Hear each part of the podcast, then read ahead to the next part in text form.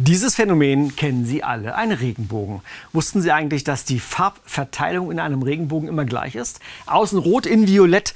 Ich habe auch eine Eselsbrücke, also die merke ich mir zumindest immer. Regenbogen fängt mit R an, Rot fängt mit R an. Deshalb fängt er draußen mit R an, mit Rot und geht nach drinnen über Gelb, Grün, Blau Richtung Violett. Übrigens, hier kann man ganz schwach noch den zweiten Regenbogen, den äußeren Regenbogen erkennen. Der hat die genau umgekehrte Reihenfolge, ist nur selten zu sehen, sehr schwach, aber das wäre zumindest mal ein Punkt, wo Sie ja beim Stammtischgespräch punkten können. So, aber zurück zu diesem Regenbogen. Meine eigentliche Frage, der ich heute nachgehen möchte, ist, warum ist der Regenbogen gebogen? Warum ist er nicht dreckig, gerade wie ein Strich, sondern warum, woher kommt diese Biegung zustande? Ich versuche das mal wirklich Schritt für Schritt zu erklären. Ich hoffe, Sie begleiten mich bei dieser kleinen Erklärung. Ist nicht ganz einfach. Fangen wir an mit dem, was da passiert in diesem Regenschauer.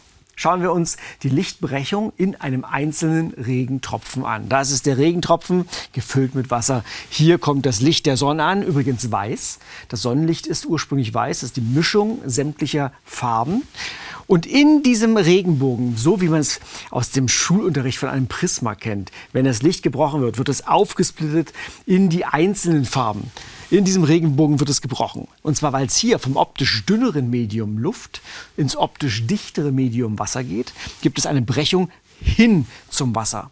Auf der Rückseite praktisch, wo der Lichtstrahl diesen Regentropfen eigentlich wieder verlassen könnte, passiert etwas anderes. Das, was hier passiert, nennt man Totalreflexion. Das ist also wie ein Spiegel. Hier wird nicht gebrochen, sondern hier wird das Ganze umgelenkt zurück nach vorne. Es muss ja wieder zurück zu unseren Augen kommen. Und beim Austritt gibt es nochmal eine Brechung. Jedenfalls für unsere Geschichte wichtig ist, der Winkel von 42 Grad. Der, das ist der Winkel zwischen den einfallenden Strahlen und dem Strahlenbündel des bunten Lichtes, das diesen Regenbogen verlässt. Ungefähr 42 Grad. Jetzt schauen wir uns die Gesamtsituation noch einmal an. Hier steht der Beobachter, der Regenschauer. Und hier kommt der Sonnenstrahl an Richtung Regentropfen. Hier haben wir diesen 42 Grad Winkel, um den es gerade ging. Das heißt, mit diesem Winkel trifft das Licht von dem Regentropfen bei uns im Auge an.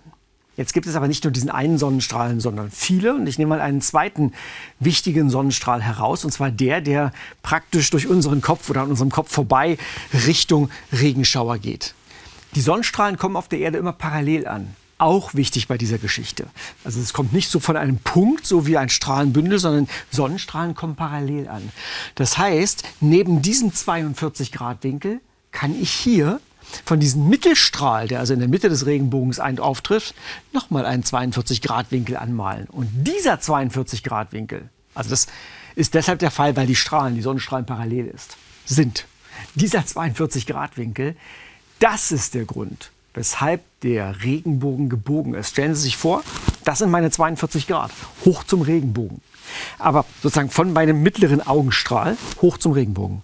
Aber das gilt natürlich auch links und das gilt auch rechts davon. Deshalb muss, wenn ich immer die 42 Grad einhalte, muss das Ganze gebogen sein.